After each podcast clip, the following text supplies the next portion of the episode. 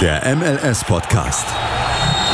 Die Major League Soccer mit Daniel Rupp, Vincent Kurbel und Anne Meyer auf meinsportpodcast.de. Willkommen zurück beim MLS-Podcast auf meinsportpodcast.de. Wir sind mittlerweile schon bei der 79. Folge und mit dabei sind wie immer Anne. Schönen guten Tag. Und Daniel. Einen wunderschönen guten Abend. Ich hoffe, ihr seid gut ins neue Jahr gestartet, ihr zwei. Natürlich bin ich das. Und du, Anne? Ebenfalls, ebenfalls.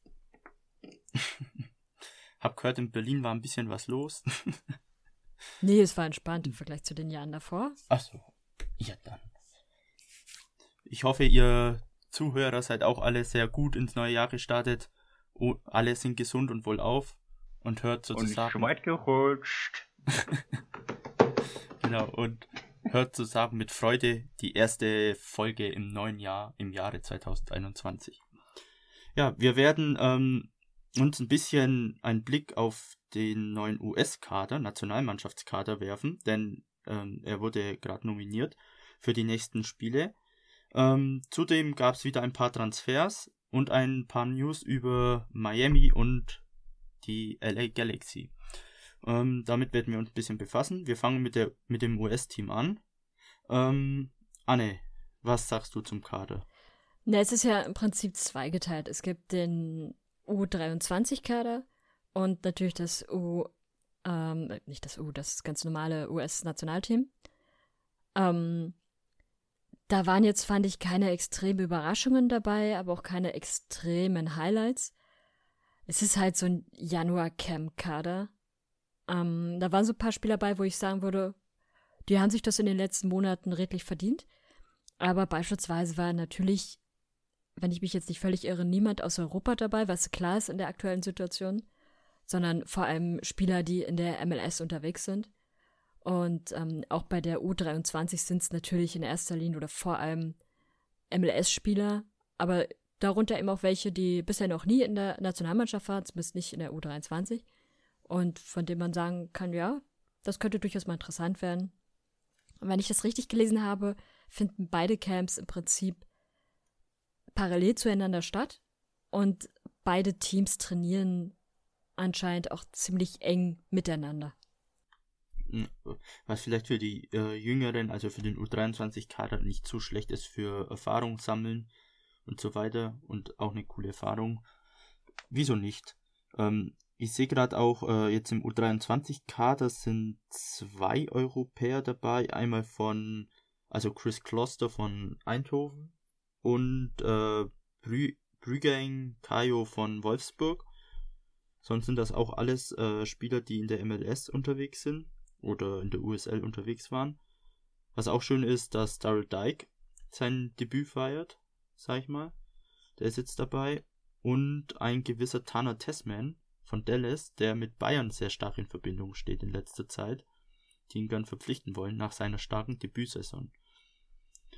Ähm, ja, Daniel, hast du auch noch was zum U23-Kader? Mm, ja, ich würde auch anmerken, dass mit Kaio Priang, Priang ein Wolfsburger dabei ist und auch, wo du auf Dallas zu sprechen kamst. Ich habe ja gelesen, dass eine Handvoll Spieler eine Einladung zum Probetraining bekommen hat für, ich meine, es waren drei Wochen, wenn ich mich jetzt richtig daran erinnere. Mhm, genau. Es sind, glaube ich, vier, fünf Spieler. Sechs sind es. Von sechs. War klar. So sechs Spieler von Dallas. Wir haben eine Partnerschaft mit dem Rekordmeister, die eine Einladung bekommen haben. Ich bin gespannt, wie es laufen wird. Da wird sicherlich der eine oder andere dabei sein, der in Deutschland bleiben darf ich glaube, im Letz letztes Jahr oder vor zwei Jahren war das ja auch schon mal. Und ich glaube, in diesem Zug ist damals auch Chris Richards dann bei Bayern gelandet, meine ich. Nach so einem Probetraining. Und der macht sich ja auch relativ gut in der zweiten Mannschaft. Also, ja, mal schauen. Wie gesagt, Tanner Tessman zählt ja als heißer Kandidat. Ähm, was dann dabei rauskommt. Ich sehe. Aber man muss auch. Ne, ja. Also, ich sehe es irgendwie, sehe ich ehrlich gesagt diese Partnerschaft zwischen Dallas und Bayern eher kritisch, weil ich ehrlich gesagt bisher noch nicht viel Input seitens der Bayern auf den Dallas-Kader gesehen habe. Also umgedreht ja, äh, Dallas verliert doch gar nicht so wenig Spieler, rein theoretisch oder potenziell, während Bayern bisher nicht so richtig viel Input da reingeben. So klar, da findet ein Austausch unter den Trainern statt und natürlich ist es für die Jungs aus Dallas auch mal super, bei Bayern mittrainieren zu können, ohne Frage, aber ich finde es schon schwierig, wenn Bayern sich da immer wieder die Rosinen rauspickt, also die wirklich potenziell richtig guten Spieler, von denen man schon seit Jahren immer wieder auch hört und wo man weiß, da steckt einiges an Potenzial hinter, dass man sich die schon relativ früh rüberholt, bevor sie überhaupt teilweise die Chance hatten, überhaupt bei Dallas groß zu spielen.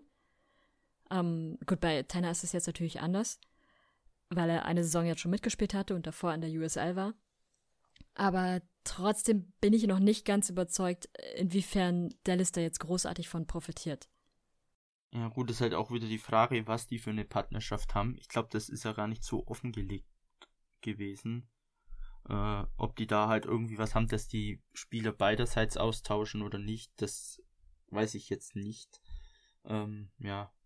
Also von Bayern Seiten kommt jetzt, sagen wir mal, wenig. Aber ich könnte mir vielleicht vorstellen, dass da vielleicht mal ein Spieler, ein älterer Spieler vielleicht, der bei Bayern dann nicht mehr so gut ist, dass er da mal rübergeht zu Dallas das könnte ich mir vorstellen, aber wann das passiert, mm, ist halt die mm. Frage.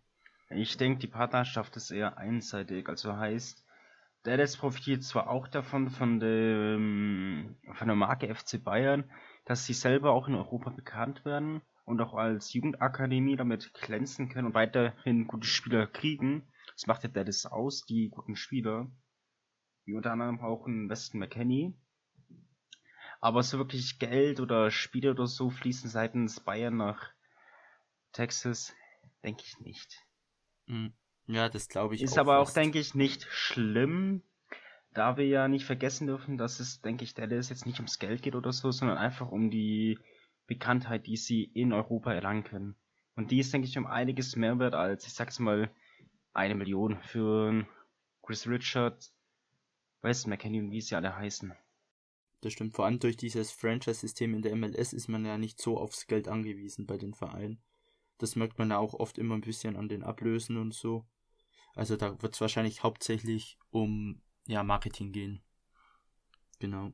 Na gut, aber was bringt, was bringt dir das Marketing, wenn du die ganze Zeit potenziell gute Spieler verlierst, die du gebrauchen könntest? Ähm, beispielsweise mit dabei ist ähm, für das kommende Probetraining soll äh, Thomas Roberts wieder sein. Der war jetzt auch schon, ich glaube, letztes oder vorletztes Jahr mit drüben. Und ähm, der ist definitiv ein Spieler mit wahnsinnig viel Potenzial, ist ja auch erst 19 Jahre jung.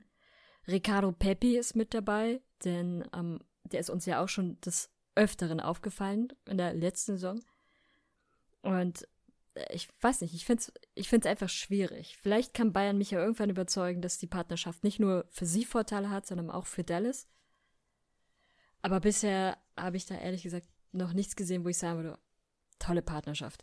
Da gibt es irgendwie bessere Sachen. Also, was mich beispielsweise stört, ist, dass ähm, jetzt in der aktuellen Lage geht es natürlich nicht, aber dass zum Beispiel Bayern selbst noch nicht mal da war oder dass es nicht mal wirklich vernünftige, also klar, die Trainer waren mal dort, ohne Frage, aber dass es ähm, keinen vernünftigen Spielaustausch mal gibt, dass man auch untereinander mal Spiele spielt, dass Bayern sich generell einfach mal die MLS ansieht und einfach mal ein paar Trainingsspiele auch gegen andere Teams macht, das findet halt nicht statt. Was, was sie machen, ist so Marketingreisen durch die USA, wo man dann gegen andere, in der Regel europäische Teams spielt. Dann holt man sich die jungen, potenziell guten Spieler aus der MLS. Und das war's dann wieder. Und die Fans natürlich mit, seinem, mit seiner Marketingstrategie. Finde ich schwierig. Und ich bin wirklich kein Bayern-Hasser. Aber das ist, ich sehe da echt nicht die, das Potenzial darin. Hm. Mal schauen. Ähm, ihr könnt ja mal gönnen und schreiben, was ihr so von dieser Partnerschaft hält äh, oder haltet. Ähm, seht ihr es eher positiv, negativ oder denkt ihr, da kommt noch was? Wird uns mal gern interessieren. Dann äh, blicken wir mal kurz auf den ersten Kader der US-Nationalelf. Der besteht ja nur aus zwölf Spielern ähm, die werden wahrscheinlich dann ergänzt durch die U23-Spieler, die wesentlich mehr sind. Ähm, Überraschungen, wie Anne schon noch gesagt hat, ist jetzt nichts Großes dabei. Es sind halt hauptsächlich MLS-Spieler, Spieler aus der MLS, wegen der aktuellen Lage. Ähm, was man, wen man vielleicht ein bisschen ansprechen könnte, ist ein Tristan Blackman vom LAFC. Aber das war es eigentlich schon. Sonst sind das so bekannte Namen wie ein Roldan, Leggett, äh, St. Johnson, Morris, Miller, wie auch immer. Ähm, ja, nichts Besonderes. Habt ihr noch was zu dem Kader? Nö, jetzt halt sehr unspektakulär. Da gab es irgendwie schon Kader, die ich irgendwie interessanter fand. Also nicht, weil die Spieler uninteressant wären, sondern weil Überraschungen drin waren. Ist jetzt nicht der Fall, aber es ist auch immer noch eine sehr spezielle Situation. Zum U23-Kader ganz kurz noch. Ich finde sehr mhm. positiv, dass, ähm, dass sie Henry Kessler von New England Revolution mit dazu genommen haben, der ja auch erst gedraftet wurde, ich glaube im letzten Jahr, wenn ich mich jetzt nicht völlig irre, bei den Refs eine wirklich gute Saison gespielt hat und das definitiv verdient hat. Ja, das, dasselbe ist ja auch mit Dyke. Also die zwei, die haben sich echt vom Draft raus sehr stark präsentiert in ihrem ersten Jahr und haben jetzt eine verdiente Einladung bekommen. Und ähm, ich finde, das sind jetzt wieder, also ich finde allgemein, dass der letztjährige Draft ein sehr starker Draft war seit langem. Also ich finde, da sind gute Spieler rausgekommen. Mal schauen, äh, was sich da noch zeigen wird. Aber gut, zum Thema Draft, da werden wir noch in ein paar Wochen kommen, wenn wir dann oder wenn der Draft dann wieder stattfindet. da werden wir wieder heiß drüber diskutieren. Ähm, dann äh, sprechen wir noch über Miami, denn da gab es auch ein bisschen was, äh, ein bisschen Gericht hier, Klare da. Es geht nämlich um den Namen Inter, ähm, der angeklagt wurde. Und ähm, da wurde ja eine Klage zurückgewiesen beziehungsweise von äh, Inter Mailand wurde die Klage, ähm, ja, weil sie das, wie sagt man denn, äh, die Klage wurde, also sie haben die Klage gewonnen, genau, so, weil sie das Wort Inter in den USA rechtlich geschützt haben. Und ähm, Inter wird jetzt dagegen ankämpfen, aber wahrscheinlich ohne Erfolg. Ja, was haltet ihr so von diesem Gekasper? Ehrlich gesagt ein bisschen befremdlich, dass man sich das Wort Inter markenrechtlich sichern kann. Also äh, sie haben das natürlich schon 2014 gemacht und ihr Hauptargument ist natürlich, dass weltweit mit dem Namen Inter wird natürlich Inter Miami, Inter Miami sehe ich schon. Bei mir ist es schon andersrum drin. ähm, werden natürlich die Italiener von jedem bedacht, außer von mir. Aber ich weiß nicht, ich finde es merkwürdig, weil an sich ähm, haben durchaus mehrere Teams auch diesen Namen. Das sind natürlich in der Regel keine Profiteams. Aber das ist halt schon irgendwie merkwürdig. Fast so ein bisschen, jetzt überspitzt gesagt, als würde sich irgendwann jemand FC oder Football Club als äh, Namen sichern, weil man wird ja damit in Verbindung gebracht. Das ist, ja, ist einfach irgendwie lächerlich. Klar, Inter hat, also Milan hat sich den Namen rechtlich schützen lassen, USA schon ein paar Jährchen davor. Ähm, Miami muss halt damit rechnen, dass dann eine Klage kommt, wenn man sich so nennt. Äh, klar, aber auch andersrum gesehen ist es auch irgendwie lächerlich, dass halt dann Inter da klagt. Klar, man versteht's, aber ja, mei. Zickentheater. Daniel, hast du auch noch eine Meinung dazu? Hm, naja, ich finde es ein bisschen lächerlich von Inter Mailand, da es dann Fass aufzumachen. Ich meine, Inter ist ein ganz normales Wort und sich das schützen zu lassen, ist meiner Meinung nach eigentlich dämlich. Ich glaube, es heißt sogar auf Deutsch unter. Von daher, ich meine, du kannst kein fucking Wort schützen. Ich meine, wär's jetzt der komplette Name, wie zum Beispiel Seattle Seahawks, ist sowas anderes. Das ist eine Marke oder halt ein Franchise. Aber Inter äh, ist einfach ein ganz normales Wort. Da verstehe ich halt tatsächlich die Italiener nicht, warum die da irgendwie anfangen müssen mit Weinen. Mhm. Aber gut, ich meine, wenn es nach mir geht, kann sich mit Miami eh auflösen. Aber das habe ich eigentlich oft genug hier in der Folge erwähnt. Ich glaube schon. Ich glaube, Inter kommt ja von Internationale. Und da gibt es ja, selbst in, in, Brasilien spielt ein Verein, der Internationale heißt. Also, oder in, äh, wie ein User mal unter unserem Tweet geschrieben hat, gibt es in Finnland einen Inter, ich glaube, Turku oder Turku oder so ähm, die in Skandinavien sehr bekannt sind. Also ja, Mai. so ist es halt, äh, wahrscheinlich wird es darauf hinauslaufen, dass Miami sich dann einfach Miami CF nennt und das Inter einfach weglässt. Vielleicht wird ein FC vorne hingehängt, wer weiß. Ich halte für alles möglich. Aber wir werden sehen. Dann hätte ich gesagt, machen wir eine kleine Werbepause. Danach äh, es nochmal kurz mit Miami weiter. Wir sind noch nicht ganz fertig. Und wir hören uns nach der Werbung. Bis gleich. Schatz, ich bin neu verliebt. Was? Da drüben. Das ist er. Aber das ist ein Auto. Ja, eben. Mit ihm habe ich alles richtig gemacht. Wunschauto einfach kaufen, verkaufen oder leasen. Bei Autoscout24. Alles richtig gemacht.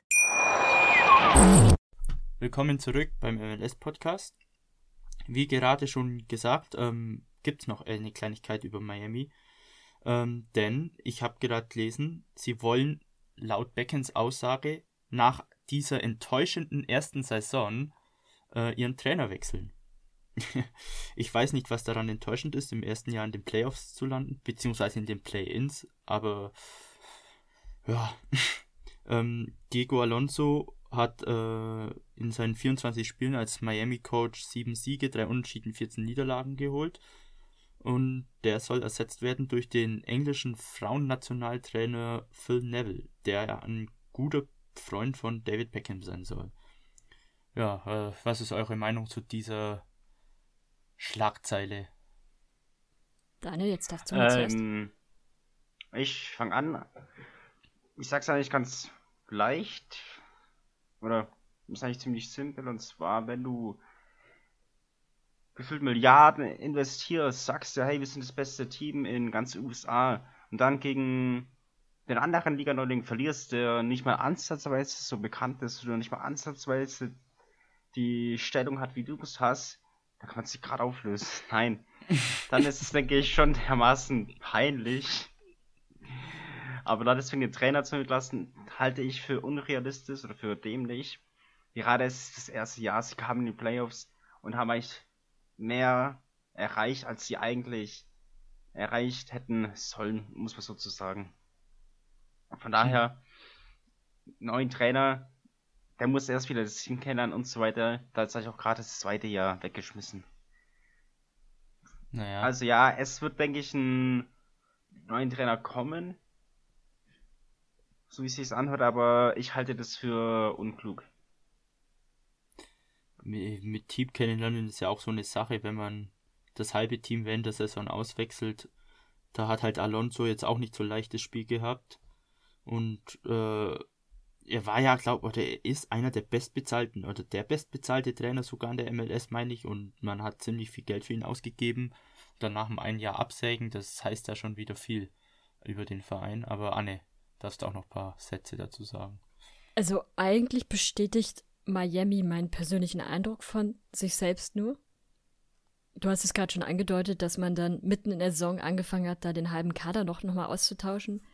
Ähm, jetzt auch gerade haben sie wieder neue, viele neue Verpflichtungen gemacht, aber Spieler, die jetzt so in etwa das Jahr über mit dabei waren, die lässt man dann gleich wieder gehen, obwohl sie durchaus überzeugt haben. Da ist für mich ehrlich gesagt nicht wirklich ein roter Faden dabei. Und mit dem Anspruch, in der ersten Saison gleich den Titel zu holen, kann man, finde ich, eigentlich gar nicht, sollte man eigentlich gar nicht, erst, gar nicht erst starten, weil klar ist, dass das in der Regel nicht funktionieren kann. Und wenn ich mir den Kader ansehe, finde ich den ehrlich gesagt auch gar nicht so gut. Also da sind natürlich gute Spieler bei, ohne Frage. Aber da sind auch Spieler bei, die ich immer so ein bisschen so ein bisschen überhyped finde. Also Bragg Shea ist da so ein Typ, Kostet wahrscheinlich relativ viel. Ich habe mir jetzt ehrlich gesagt nicht angesehen, wie viel er diese Saison verdient hat. Ist aber auch keiner, der jetzt unbedingt immer mit Leistungen überzeugt. Und viel wichtiger wäre es meines Erachtens nach, jetzt in der kommenden Saison beständiger zu arbeiten, das Team überhaupt erstmal aufzubauen, dass da ein Team entsteht. Und dann, ja, nicht sofort wieder alles auszutauschen. Und wenn du jetzt natürlich gleich den Trainer rauswirfst, ist auch klar, dass da auch kein Team und kein Teamgefälle entstehen kann. Von daher sehe ich dann ehrlich gesagt auch in der nächsten Saison nicht wirklich rosig für Miami, wenn sie es wirklich machen würden und wenn sie weiter in ihrer Transferpolitik festhalten, wie sie im Augenblick ist. Was ich übrigens auch merkwürdig finde, ist, dass David Beckham da so offen in Interviews ist und dass man das so offen macht, weil das natürlich dem derzeitigen Noch-Trainer schon, finde ich, ein ziemlicher Schlag ins Gesicht ist. Und eigentlich finde ich auch nicht ganz fair. Also, wie viel, wie viel Zeit hat er in dieser doch sehr speziellen Saison überhaupt gehabt, mit dem Team groß zu arbeiten? Da war. Ja, vor, vor allem halt kam noch Corona dazwischen. Genau, das, das meine ich mit ganz ja. besonders. Es fing an, dass du drei Spiele erstmal hattest, dann war die Saison erstmal unterbrochen, dann kommt so ein komisches MLS-Back-Turnier und dann kamen so ein paar Spiele, die halbwegs kontinuierlich liefen. Aber das war jetzt nun wirklich eine sehr, sehr besondere Saison. Und ich finde, da sollte man jetzt so einen Trainer nicht gleich entlassen. Selbst wenn man vielleicht gegen ja, gegen Teams verloren hat, wo man denken könnte, vom Kader her ist das günstiger. Daran liegt es ja nicht immer. Manchmal äh, ist auch so die Teamchemie der entscheidende Punkt. Und ich glaube ehrlich gesagt, dass es die bei Miami gar nicht geben kann. Hm. Ich, ich habe mir jetzt gerade den Kader von Miami nochmal angeguckt, weil du ja gesagt hast, der fällt, äh, der ist nicht so stark. Und da muss ich dir einfach recht geben, denn sie haben gefühlt diese fünf Stars oder guten Spielern wie ein Pellegrini, Pizarro, Higuain, Matuidi oder vielleicht ein Pires oder Figal. Und das war's dann schon, weil der Rest vom Kader, ähm, gut, ein Robles ist auch noch ein starker Spieler, wenn er fit ist, aber es ist halt jetzt nicht äh, der Name, sage ich mal, der den Verein sozusagen oder was sich Beckham wünscht, äh, würde ich jetzt mal schätzen. Wobei Und, ähm, witzigerweise Robles, bis er sich den Arm leider gebrochen hatte, äh, er ist ja eigentlich, also Robles war nie ein verletzungsanfälliger Typ. Ich kenne ihn ja von den Red Bulls und weiß, dass er, der hat gefühlt über Jahre jedes Spiel durchgespielt und nur irgendwann hat er sich mal eine kleine Verletzung geholt, weshalb er zwei oder drei Spiele nicht spielen konnte. Aber ansonsten ist der sehr, sehr beständig. Und was mir in dieser Saison aufgefallen ist, dass er Miami ziemlich oft den Arsch gerettet hat, weil meiner Meinung nach vor allem in der Verteidigung oft massive Fehler gemacht wurden, die furchtbar waren. Und dann helfen dir halt auch deine vier, fünf Stars einfach nichts. Ja. wie gesagt, eben der, der restliche Kader ist einfach äh, dagegen nichts. Also das sind halt lauter so Spieler, die bei den anderen Vereinen auch nur so Nebenrollen hatten oder einfach so Lückenfüller waren. Und die sind halt jetzt auch bei Miami und müssen zurzeit dann auch ziemlich viel spielen oder bekommen viel Spielpraxis. Und da fehlt es halt auch ein bisschen an Erfahrung. Ähm, vor allem, er hat jetzt auch wieder einen Will Trapp abgegeben, äh, Trap abgegeben, wieso auch immer, der nach Minnesota gewechselt ist. Und wenn ich mir jetzt den Kader vergleiche und den Kader, den aktuell Austin FC hat, dann ist das ein Weltenunterschied, finde ich. Der Marktwert von Austin FC ist irgendwas bei 17 Millionen. Der Kadermarktwert bei äh, Miami war, glaube ich, bei 51 Millionen.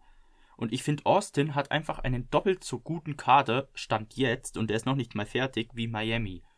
Und das ist schon irgendwie traurig.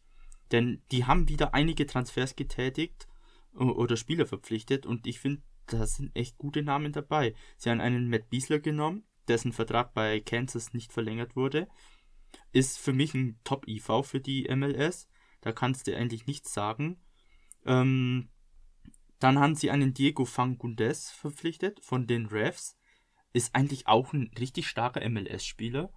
Äh, da, also die holen sich Namen, da kann man echt einfach nur sagen, die haben einen richtig guten Kaderplaner. Wie schon in der letzten Folge eben gesagt, sie haben sich auch einen Ring damals geholt, einen äh, Corona oder Nick Lima. Und äh, das sind halt einfach Namen, das sind MLS-Spieler, die erfahren sind und die in der MLS delivern. Die sind vielleicht international nicht bekannt, aber sie delivern in der MLS. Und ich glaube, deswegen wird Stand jetzt Austin auch vor Miami landen in, in der ähm, oder eine bessere Platz Endplatzierung haben wie Miami in der Saison. Und das ist meine Saisonwette, die ich jetzt schon abgebe für 21. So. Sehr gewagt. So gewagt finde ich es gar nicht, weil das, was ich bei Miami kritisiere, dass ich da gar keinen roten Faden sehe, den sehe ich tatsächlich auch bei Osten. Das sind sehr, sehr clevere Verpflichtungen, die sie gemacht haben. Natürlich weiß man nie, was jetzt am Ende passiert. Es kann auch sein, dass, dass die Schlüsselspieler sich letztendlich verletzen und dann wird es natürlich auch für Austin schlecht. Aber am Beispiel von äh, Diego Fagundes, der ist, ich glaube, seit er 17 ist, spielt er in der MLS, kommt aus der Refs Akademie und hat, ich glaube, er ist jetzt 23? Nee, er ist 25. 25 mittlerweile. Der hat also schon richtig viel MLS-Erfahrung. und ist trotzdem noch verhältnismäßig ein ziemlich junger Spieler, mit dem du durchaus auch so einige Spiele gewinnen kannst, wenn du ihn richtig einsetzt. Und da sind einige, also da sind so einige Spieler bei, wo ich denke, das wird durchaus ein gutes Team. Also sie machen es sehr clever, das muss man sagen. Das ist halt das, was Miami im Augenblick meiner Meinung nach nicht tut. Hm. Ja, ein, ein Fang, äh, Fagundes, der hat in der MLS mit 25 schon 259 Spiele absolviert. Mit 53 Toren und 40 Vorlagen. Das ist einfach das ist ein, ein, geiler, ein geiler Wert, ja, ein Statement. Und solche Spiele sind so Gold wert, vor allem für so neue Teams, weil die einfach die Erfahrung mitbringen.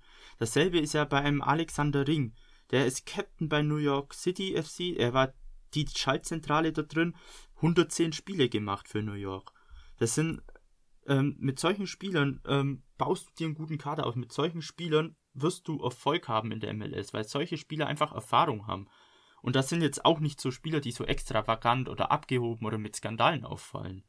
Also zumindest ist mir jetzt nichts bei diesen Spielern so aufgefallen. Also es sind halt einfach gute, schlaue Transfers. Und ähm, das ist einfach top, was Austin da leistet, muss man sagen. Auch wenn der Owner jetzt, äh, ja, nicht so das äh, beste Image hatte durch die ganze Sache mit Columbus. Ähm, ja, habt ihr noch was zu Austin? Erstmal nicht. Daniel, du? Mm, wir sind gespannt, oder ich bin vor allem echt gespannt, ich fand das Zirkus auch geil von denen. Wir haben ja lange Zeit es belächelt, vor zwei Jahren, das weiß ich noch, als es so hieß, ja, Austin kommt in die MLS, so drittes Team aus Texas, braucht man das?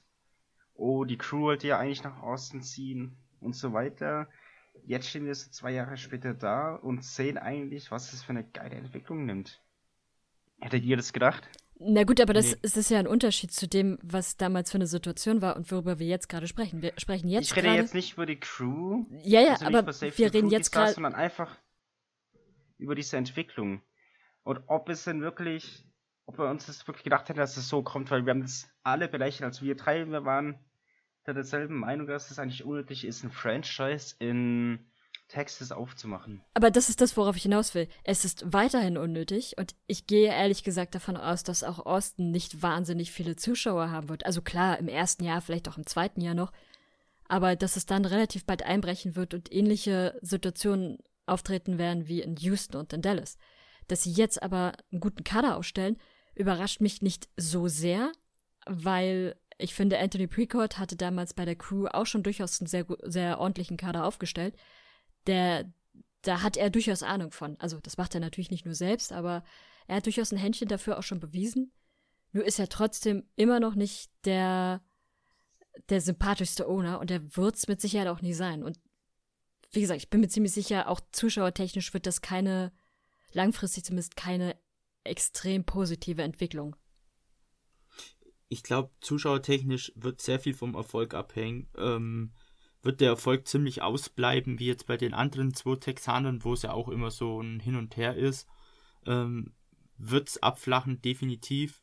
Wird man sich irgendwie Erfolg, also innerhalb der nächsten zwei Jahren so etablieren können, dass man regelmäßig Playoffs spielt oder fast immer, wie ein, was weiß ich, Seattle zum Beispiel oder Kansas, äh, oder die Red Bulls kommen ja eigentlich auch immer rein, irgendwie, ähm, dann wird das schon vielleicht konstant äh, halten sich von den Fans her. Also, ja, hängt vom Erfolg ab, würde ich sagen. Ähm, Obwohl das aber bei Dallas ja der Fall ist. Dallas ist eigentlich auch eines der Teams, die durchaus kontinuierlich in die Playoffs kommen und die ja auch durchaus interessante Kader haben, dadurch, dass sie immer sehr junge Kader haben. Von daher das wird meines Erachtens nach nicht der entscheidende Punkt sein. Klar, natürlich, wenn sie auf Meisterschaftskurs sind, sicherlich kommen dann viele Zuschauer ins Stadion. Und auch, wie gesagt, in den ersten zwei Jahren gehe ich davon aus, da werden durchaus so ein paar Zuschauer sein, aber es wird dann, es wird nichts Langfristiges. Hm, ja, mal schauen. Mal schauen. Gut, äh, Dallas liegt ja auch, äh, ja gut, ob das jetzt so ein Argument ist, die haben halt auch ihr Stadion mega weit außerhalb von Dallas in Frisco. Aber ob da, da leben ja auch eigentlich Leute, also von dem her ist das jetzt nicht so das Argument. Aber ja, mal schauen, was sich daraus entwickelt. Und ähm, sie haben ja auch mit Rainer und äh, als äh, Manager sozusagen und Wolf als Tra Trainer auch zwei richtig gute Köpfe da dran. die ja auch äh, ziemlich gute Arbeit geleistet haben davor. Ähm, von dem her darf man gespannt sein, was Austin so macht oder was sie machen werden. Ähm, ihr könnt ja uns gerne auch mal schreiben, was ihr denkt, wie Austin abschneiden wird in den nächsten Jahren, was sich aus diesem Team entwickelt und wie ihr zu Austin steht. Mögt ihr das Team eher nicht? Wird uns gerne, echt gerne interessieren. Ähm, ja, dann waren eigentlich, ja, machen wir noch ganz kurz schnell die paar Transfers, die noch sind. Dann sind die auch durch. Ähm, Will Trapp von Miami zu Minnesota haben wir ja schon angesprochen. Er wechselt mal wieder den Verein. Mal schauen, wie lange er bei Minnesota bleibt. Ob er länger bleibt. Ich könnte mir vorstellen, dass er bleibt. Passt zum Team. Äh, ist definitiv eine Verstärkung für die Loons. Ist ein guter Transfer gewesen. Ähm, zudem hat Orlando Rodrigo Schlegel fest verpflichtet. Er war ja nur ausgeliehen. Der, wer ihn nicht kennt, wer die Playoffs gesehen hat, das war der Innenverteidiger, der im Elfmeterschießen im Tor stand und gehalten hat sogar. Das ist der, für den eine goldene Statue mitten in Orlando gebaut wurde, die circa 20 Meter hoch ist. Genau. Genau der ist es. Genau der. genau der. Dann, äh, ja, Kansas hat Gatti Kinder fest verpflichtet für 3,7 Millionen von Jerusalem. Er war auch nur ausgeliehen, bockstarke Saison gemacht. Äh, die Festverpflichtung war nur eine Frage der Zeit.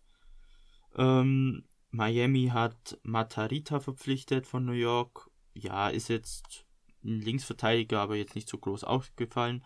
Aber er wird wahrscheinlich Cincinnati weiterhelfen, vor allem in der Verteidigung, die ja jetzt nicht so gut war letzte Saison. Und sonst ist noch ein Le Nuchen, der jetzt nach Vietnam gewechselt ist, zu HCM City. Ähm, ja, sein Aufenthalt, sein zweiter Aufenthalt bei den Refs war jetzt nicht von langer Dauer. Er wechselt in seine zweite Heimat Vietnam. Er ist ja halb Vietnamese. Und ja, lässt sich dort gut gehen. Finde ich es schade. Ähm, ja. Ich fand's, ich fand es damals sowieso schon irgendwie doof, dass er zum LAFC gegangen ist. Fand es super, dass er dann zu den Refs zurückgekommen ist, ähm, weil ich immer den Eindruck hatte, dass er sich da sehr wohl gefühlt hat und auch, dass die, dass er für die Refs sehr wichtig war. Fand es jetzt auch in dieser Saison. Auch wenn er jetzt vielleicht nicht immer super extrem hervorstach, aber dass er schon auch ein Spieler ist, der im Hintergrund sehr wichtig ist für so ein Team, um Erfahrung weiterzugeben. Und äh, ich glaube, ich werde Levin durchaus vermissen in der nächsten Saison. Ich mochte ihn eigentlich immer bei den Refs sehr. Mhm. Er war ein sympathischer Spieler, muss man schon sagen. Ähm, und er war auch, wo bei den Refs vor allem noch war, ein richtig starker Spieler. Aber gut, hat jetzt auch ein bisschen nachgelassen. Vor allem, weil er jetzt bei LFC nicht mehr so oft gespielt hat. Bei den Refs ist er jetzt leider auch nicht mehr so zum Zug gekommen. Ja, er lässt sich jetzt gut seine Karriere ausklingeln in Vietnam. Kann man machen, ist keine schlechte Idee. Dann war es das von den Transfers oder habe ich was vergessen? Ich glaube nicht, oder? Es gibt noch so ein paar ganz komische Transfergerüchte und es gibt einen Trainerwechsel.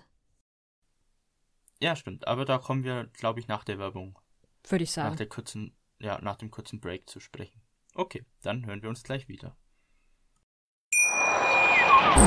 Schatz, ich bin neu verliebt. Was? Da drüben. Das ist er. Aber das ist ein Auto. Ja, eben. Mit ihm habe ich alles richtig gemacht. Wunschauto einfach kaufen, verkaufen oder leasen. Bei Autoscout24. Alles richtig gemacht. So, da sind wir wieder. Nach der kleinen Werbeunterbrechung. Die Anne hat noch ein paar Transfergerüchte zur MLS, beziehungsweise ehemalige Transfergerüchte. Ne, es gibt ja, also es gibt vor allem gerade ein Thema, was relativ viel diskutiert wird. Und da würde mich einfach mal eure Meinung interessieren, also die von Daniel Vincent, aber auch von euch Zuhörern, nämlich das Gerücht, dass Özil in die MLS kommen soll. Aktuell wird er mit DC United in Verbindung gebracht. Daniel, was sagst du dazu? Mm, Schalke Jung, definitiv. Hat aber über die letzten Jahre sehr an seiner Leistung abgebaut oder die hat abgenommen, konnte dann auch nicht mehr anknüpfen. Gut, ist er über 30, denke ich, der Wechsel in die MLS wäre, denke ich, definitiv schön, aber er könnte meiner Meinung auch, meiner Meinung nach auch ähm, zurück in den Pott gehen. Nach Gelsenkirchen. Aber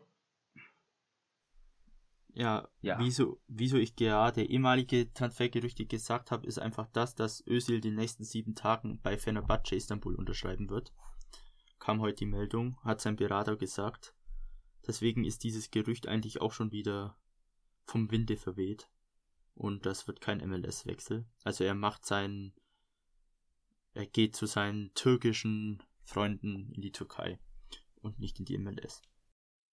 Gut, sonst gibt es noch mega viele andere Gerüchte, aber ich glaube, da braucht man jetzt nicht eingehen. Vielleicht denn- noch ein kleines. Äh, Jetlin.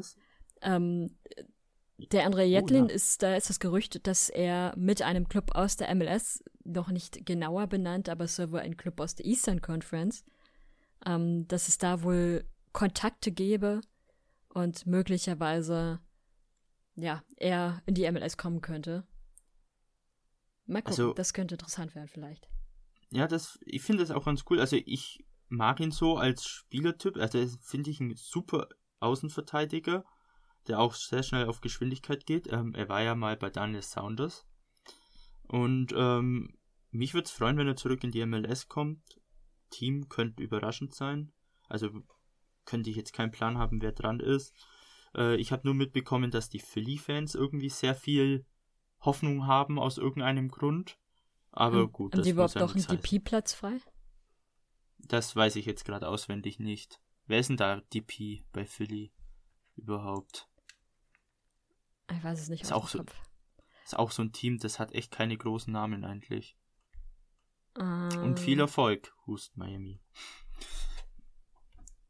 Warte, Ja, ich guck gut. gerade, ich guck nebenbei gerade Mhm. mal schnell nach.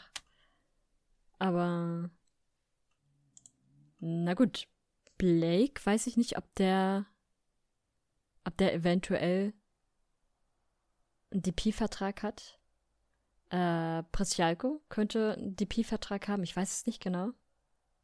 Ja, aber er war jetzt in Europa auch nicht der Großverdiener. Äh, Bedoya könnte, ich weiß es nicht genau, man müsste jetzt immer nachgucken. Ich habe mir nur die erstmal die Marktwerte angesehen. Wer aber definitiv ganz viele DP-Slots frei hat, sind die Red Bulls. Mal gucken, da könnte ich es mir eigentlich gut vorstellen. Da könnte eigentlich ganz gut hinpassen. Mal abwarten. Ja, stimmt, das wäre echt was. Ich schaue jetzt gerade äh, auf der Website von Philadelphia nach. Da ist es ja immer gleich angegeben. Mhm. Schauen wir mal. Also, bei Blake steht schon mal nichts dran. Also, Jamiro Montero hat einen DP-Vertrag. Und das war's aktuell. Also, sonst steht da keiner mit DP dran. Einige Internationals, Das ist klar. aber kein. Also, Montero ist der einzige DP laut Website. Also, falls wir da irgendwas übersehen, könnt ihr uns gerne korrigieren. Ähm, aber wenn ich das jetzt so laut Website sehe, haben die nur einen DP-Platz gerade belegt. Also da wäre dann auch noch was frei. Ja, mal schauen, was dann da rauskommt. Dann, ähm, ja, wie Arne vorhin schon angesprochen hat, gab es ja dann auch noch einen neuen Trainerposten zu vergeben. Ähm, den haben wir eigentlich schon mal angesprochen vor ein paar Folgen. Nämlich der ehemalige Toronto-Coach Greg Vanney hat äh, bei LA Galaxy unterschrieben was sehr lange gerüchtet wurde, denn dort war er als Spieler, hat glaube 222 Spiele als Profi absolviert und möchte mit dem Team eine Meisterschaft irgendwann in der Zukunft gewinnen, hat er gesagt und freut sich, äh, ja, dieses Team wieder aufzubauen. Äh, Galaxy ist ja schon ein bisschen Wrack mittlerweile. Was sagt ihr zu der Traineranstellung? Da kann ich nur eines Adam, sagen. möchtest du anfangen? Na gut. Sympathischer Trainer und sympathisches Team. Daniel? Mm, Ich möchte mich auch kurz halten. Wie du schon sagtest, er war lange Zeit bei Galaxy. Als Spieler hat dort, wie gesagt, über 200 Spiele gemacht.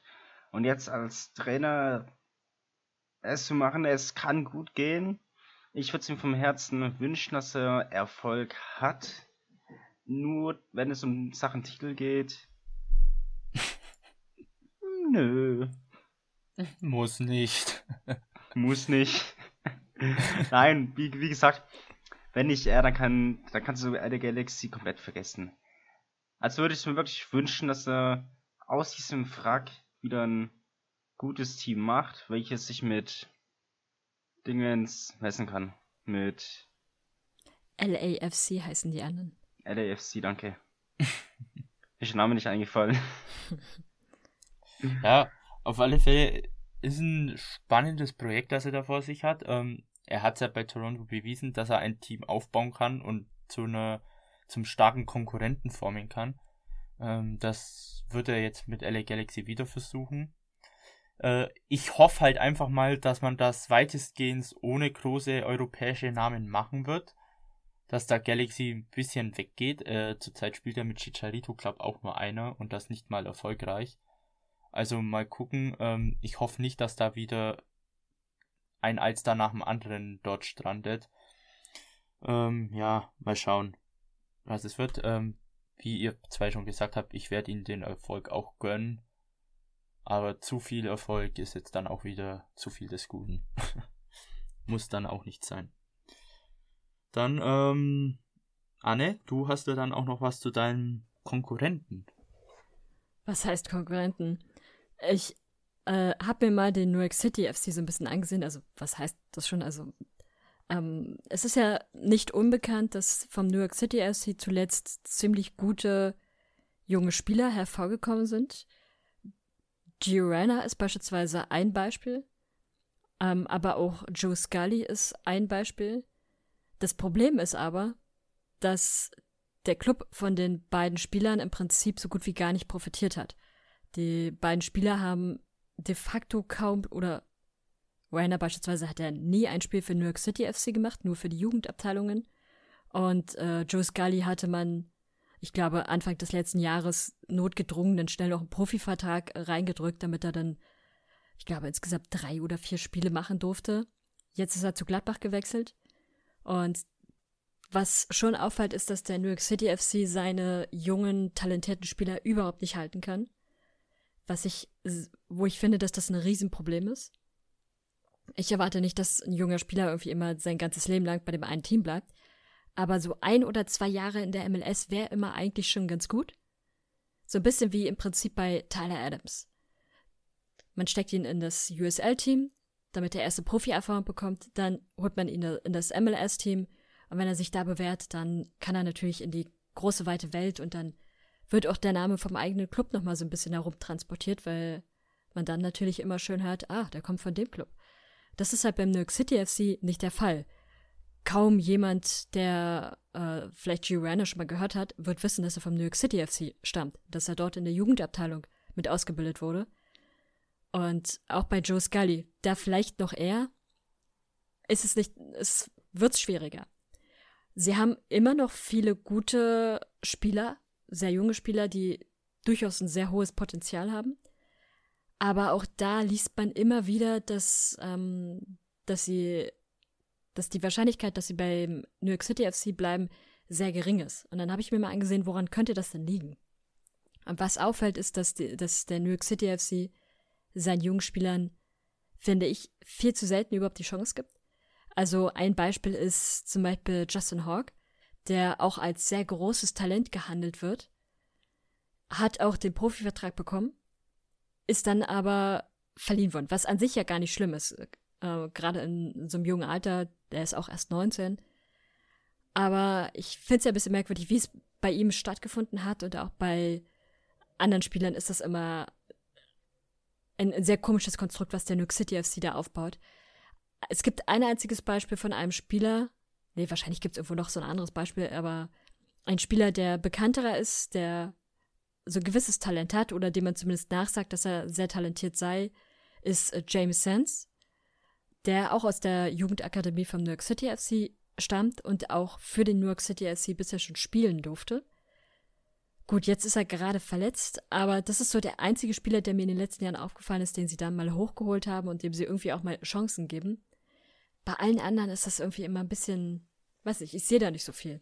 Ist euch das schon mal aufgefallen oder habt ihr euch da schon mal mit beschäftigt? Mhm. Also, mir ist auf alle Fälle einmal aufgefallen, dass die halt ziemlich viele talentierte Spieler haben. Du hörst vor jeder Saison irgendwie ein, zwei Namen, dass da so ein neues Talent ist. Aber tatsächlich spielen ähm, siehst du sie selten. Du hörst den Namen immer nur, wenn du den Kader durchgehst oder so. Aber nie, wenn du mal die Aufstellung durchliest. Und deswegen, ja, überrascht mich nicht, dass die alle gehen wollen. Ähm, vor allem äh, Europa oder die europäischen Vereine, Vereine sehen das, dass da eine gute Academy oder eine gute, äh, gute Nachwuchsspieler eigentlich sind im Kader und die eben nicht spielen und schnappen sich halt einfach diese Spieler. Und ähm, da muss sich dann New York City FC auch nicht wundern, wenn dann äh, keiner mehr irgendwie oder jeder wechseln möchte. Denn man muss diesen Spielern halt einfach die Spielzeit geben. Man sieht ja bei Sands, ähm, dass er eigentlich gut spielt. Und den hat man ja auch mehr oder weniger ins kalte Wasser geworfen. Ähm, wieso halt nicht auch bei den anderen? Aber gut, muss man nicht verstehen. Das ist halt Teams, die zum Beispiel Real Salt Lake oder auch Dallas machen das meiner Meinung nach viel, viel besser, weil sie einfach den jungen Spielern überhaupt mal die Möglichkeit geben, sich zu präsentieren. Wenn du, wenn du einen jungen Spieler in ein Spiel steckst, was vielleicht sogar ein Derby ist, als eines der ersten Profispiele, das ist wahnsinnig schwierig und auch ziemlich unfair. Kann, also natürlich kann der Spieler dann eventuell auch überzeugen, wenn er einen guten Tag hat, aber in der Regel wird das natürlich dann nochmal eine besondere Herausforderung. Ich weiß nicht, ich finde es immer wichtig, dass junge Spieler Spielzeit be bekommen. Das kann in der USL sein. Äh, das machen sie ja mit Justin Hawk mehr oder weniger, dass sie ihn an die USL, also an Hartford aus der USL verliehen haben. Aber dann muss halt irgendwann auch der Sprung in die erste Mannschaft kommen können. Und das, naja, sehe ich im Augenblick kritisch bei ihnen. Daniel, hast du auch noch was dazu? Ja, ich habe auch noch reden. ähm, ja, wie er eigentlich schon beide das super gesagt hat, wenn du keine Spielzeit bekommst, keine, keine passende Spielzeit, so muss man es jetzt sagen, dann ist es alles andere als eine Förderung für deine Entwicklung. Und wir sehen ja, dass die Spieler was können, wie auch schon ein Gio Reyna erwähnt wurde. Und wenn er nun in der Jugend spielt oder in der zweiten Mannschaft, aber wirklich gar nicht in, im Profiteam zum Einsatz kommt, dann ist es kontraproduktiv. Und da macht äh, New York City FC eine Menge falsch. Und es kann da definitiv noch besser werden und es muss um einiges besser werden, weil sonst geht die Jugend den Bach runter bei denen. Zumal sie ja wahnsinnig viel Konkurrenz in und um New York haben. Also. War eben. Warum müsstest du jetzt unbedingt zum New York City FC gehen, wenn du nicht zwingend Fan davon bist, wenn du auch zu den Red Bulls gehen kannst? Oder nach New England? Zu, zum Beispiel. Oder du könntest auch zu New Amsterdam gehen. Da könntest du auf jeden Fall schon mal erste größere Spielerfahrung sammeln und da kannst du dir sicher sein, dass du auch spielen kannst. Theoretisch. Oder den Kosmos. Genau, wollte ich gerade sagen, könntest du auch zur Kosmos gehen. Also Möglichkeiten gibt's in und um New York ganz viele und es gibt auch sehr, sehr viele richtig gute Teams innerhalb der New Yorker Fußballblase. Von daher, mal schauen. Hm. Was ich jetzt gerade auch auf der MLS-Seite äh, lese, ist, ähm, DC United sucht ja auch einen neuen Trainer noch im Finale und ähm, da, wird, Wagner, da, wird da wird ein Alexander Zorninger gehandelt gerade als Gerücht. Der deutsche Trainer, der bei Stuttgart war, glaube ich, und also ja, bei Stuttgart war und bei Brøndby F, dänischen Meister. Ich weiß jetzt nicht, ob er in Deutschland noch woanders war. Ja, Leipzig war er noch. Genau. Ähm, sonst weiß ich jetzt gerade nicht auswendig, wo er sonst noch war. Aber der wird mit DC United in Verbindung gebracht. Ähm, vielleicht werden wir bald einen deutschen Trainer sehen. Da wird Julian Kressel dann ein, ein ja, das wollte ich Eidgenosse sagen, das, das wäre dann der Schweizer. ja, ein Landsmann bekommen. Mal schauen, was aus dem Gerücht wird. Ähm, ja, bin ich auch mal gespannt. Gut, ähm, habt ihr noch was zur MLS? Eine Kleinigkeit. Am ja. 21. Januar wird der MLS Superdraft sein. Und die Preseason wird dieses Jahr schon Mitte, Ende Januar beginnen. Das ist sehr, sehr früh, sonst hat sie immer erst Mitte, Ende Februar begonnen. Naja, so, zumindest im Februar. Ähm, mal abwarten, wie das wird. Und die MLS-Saison ist auf, ja, wie jedes Jahr auf den frühen März angesetzt. Mal abwarten, wie es laufen wird. Mm, mir ist dann noch mal eine Kleinigkeit eingefallen. Du hast es heute reingeschrieben, Vincent, und zwar das mit dem Third Kit und den Long Sleeves, genau. dass sie jetzt als Trikots erlaubt sind. Ja, das ist ja auch eigentlich eine ganz äh, interessante Sache, denn jetzt äh, die MLS-Teams haben ja immer nur zwei Trikots gehabt, ein Heim- und Auswärts-Jersey. Ähm, jetzt ist wieder ein drittes Trikot erlaubt, das war ja schon mal so zu früheren Zeiten.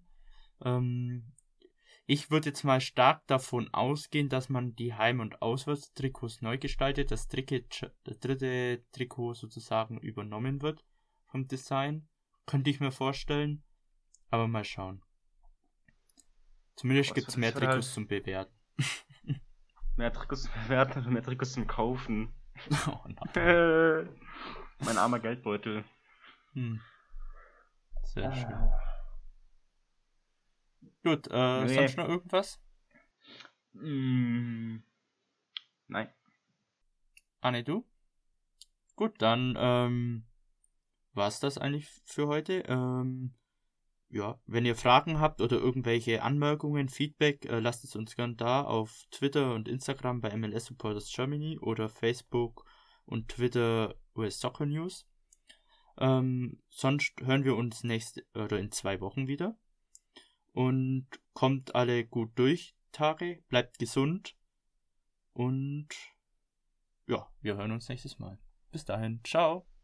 Tschüss. Bye bye. Schatz, ich bin neu verliebt. Was? Da drüben. Das ist er. Aber das ist ein Auto. Ja, eben. Mit ihm habe ich alles richtig gemacht. Wunschauto einfach kaufen, verkaufen oder leasen. Bei Autoscout24. Alles richtig gemacht. Der MLS-Podcast. Die Major League Soccer mit Daniel Rupp, Vincent Kurbel und Anne Meyer auf meinsportpodcast.de. Schatz, ich bin neu verliebt. Was?